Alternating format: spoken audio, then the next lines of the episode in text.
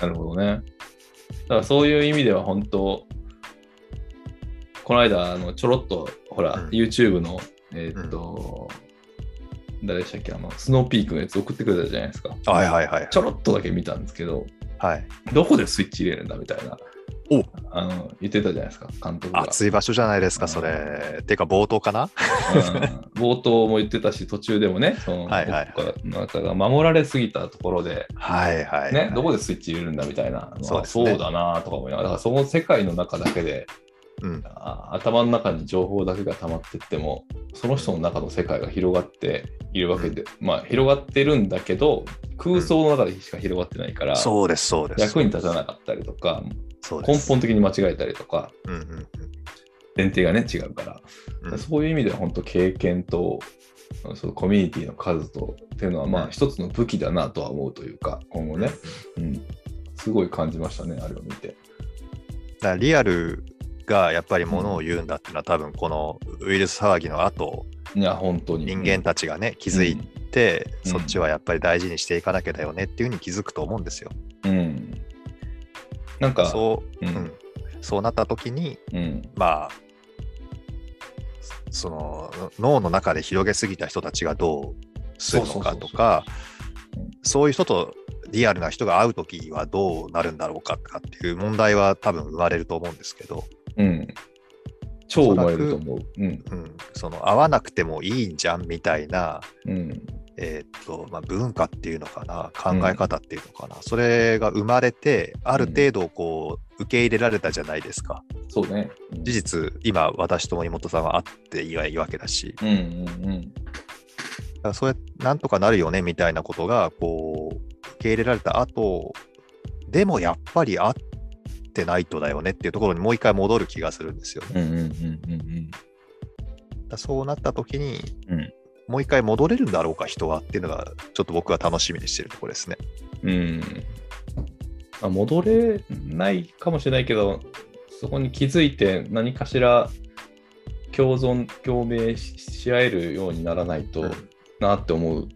で、もなんかあのスマートシティ構想なんていうのはね、すごくこう興味深いく僕も見てて、トヨタがなんか、うんうん。ウーブンシティでしたっけ？とか作っていくんだみたいな。あの富士山のあ、そうそうそうそう。そう、はいはい。ウーブンシティだったかな？忘れたけど、ウーブンなんとかっていうのを作ってて、で、スマートシティ構想なんかを調べていくと、もう本当に IoT うんなんだ、ICT なんだみたいな。で、全部はそれでやっていくんだみたいな。でも絶対全部は無理なんですよっていう。だからそのデジタル上ののさべ便利なツールはたくさんあるんだけど、その中にあるのはそもそもリアルですから、うんうんうんそこの部分のね。置いてきぼりにしないようにしないとうんいかんなと。でそれを本当に感じたのはやっぱり中国の深センとかですよ。だからすごい発達してるけど、はい。めちゃくちゃちょっと路地裏入ると汚ねえみたいなとかもすっごいあったりして、へ結局なんかこうリアルなんだなみたいな。うん。うん。デジタルですごい綺麗なにしてみみ見えるんだけど、まあ綺麗と汚いだけじゃないですよ、もちろん観点としては。それは便利さとか不便さとかもありますけど、まあその辺のバランスってすげえ大事やなみたいなのはすごい感じて、うん。だからあのスマートシティ構想がね、やっぱりの中にどれだけこうアナログのエッセンスをね、その言語化しなかったとしても取り入れられていくんだろうかっていうのはね、やっぱすごい興味深いというか、どうやってやっていくんだろうみたいな。うん。うん。ここはもう絶対見とかないといけないっていうか、そこにこう隙間がありそうな気がするというか、逆に言うとね、うんチャンスというか。うん。うんそういうのがあのリアルが大事だよねって分かってるのが例えば今だったらおっさんの世代なんですよねおっさんおばさんの世代、はいはいはいはい。うん。でこれこの今のね状況のままうん。もう何十年とか何十年とかってうんいくとそのリアルを知ってた世代が、まあ、消えていくじゃないですかうん。そうなった時に人類は何を選択するかなとか結構楽しみではあるんですよね。ねえ、宇宙人みたいになるのかな？うーん どうなっ。ていくでしょうかね。いや例えばそういうね野外さっきのスノーピークの話だったら、うん。えっ、とキャンプとかうん。ああいう自然の方の触れ合いにうん活路、活路って言うんだな、まあ、そっちで人間性を取り戻そうみたいなことを言ってるわけですけども、うん。例えば、いや、あの虫がいるなんてもうちょっと考えられないとか、はいはいはい。うん、あの温度が上がったり下がったりするのなんてちょっとおかしいでしょっていう人が出てきたりとか、あのいや、水はだってペットボトルから飲むでしょみたいなのとか。うん、うんうん火なんてだって電熱プレートでしか見たことありませんけどみたいなことを、ね、あの言い始めてしまってくるとあ、もうそもそも人はそういう作られた都市化された場所でしか生きられなくなりますよね。いや、本当に。うん。で、それって、うん。こう、さっきの多様性って話を膨らませちゃうと、多様性がなくなっていくんですよ、その自然に対しての多様性が。はいはいはい。本当そうですね。うんうんうん、これはね、うん。生物として考えたら、もうあのうん絶滅の方向ですね。いやいやいやいや、本当に。うんあのへ我々のね、学んできた勉強の世界では、うん。人間とか哺乳類とかがなんで生きと生き残ったかって、うん。その気温の変化に対して対応できたからだっていうことを言うじゃないですか。爬虫類とか恐竜とかってのは気温の変化に対応できなくて絶滅したとかね、うん。言われて、まあ、今はどうかわかんないですけど僕らの時そう言われてましたでしょ？うん。だから環境の変化に対応できない子子っていうか種種になっていったらうんこれは何かのきっかけで簡単に絶滅しますよね、うんうんだからねそのスマートシティとか都市化された何かっていうのは便利は便利だし、うん。うん居心地もいいのかもしれない。居心地がいいように作ってるから居心地がいいと思うんですけど、うん。でもそそれは将来っていうかその環境への適応性をどんどんこうトレードオフっていうのかなその、うん。そっちそっちを削ってうん。便利さの方に走っていってるような気がするんですよね。いや本当にそう。思そうすると待ってるのは絶滅ですから。ううん。容易にね。うん容易に。うん。だからエラーが起きた瞬間にアウトですからね。そういう。そうですよ。レールに乗っちゃってると。うん。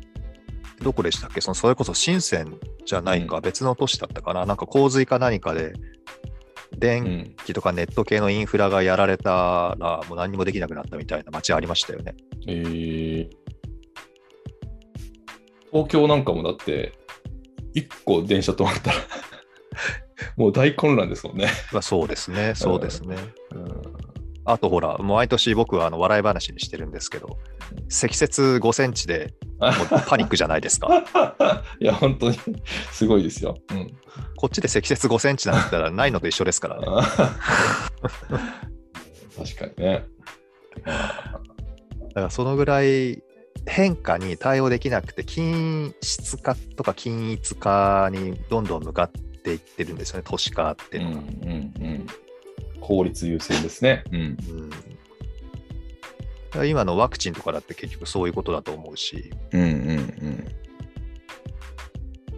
なんかこう、多様性とかいう割には、うんうんこうい異物の存在は許さないみたいな感じになっていってますよね。なんかね、不思議ですね。うんだから言語化すればするほど線が引かれるっていうことに気がつかないといけないというか。そうそう。あ、でも言語ってそういう役割ですからね。そうそうそうそうそうそうそう。うん。だから言語を使う時点でもう何かに線を引かなきゃいけないんですよ。うん、でそこに気づいてるかどうかじゃないですか。うん。うん。あ、使う側がね。そうそうそうそうそう。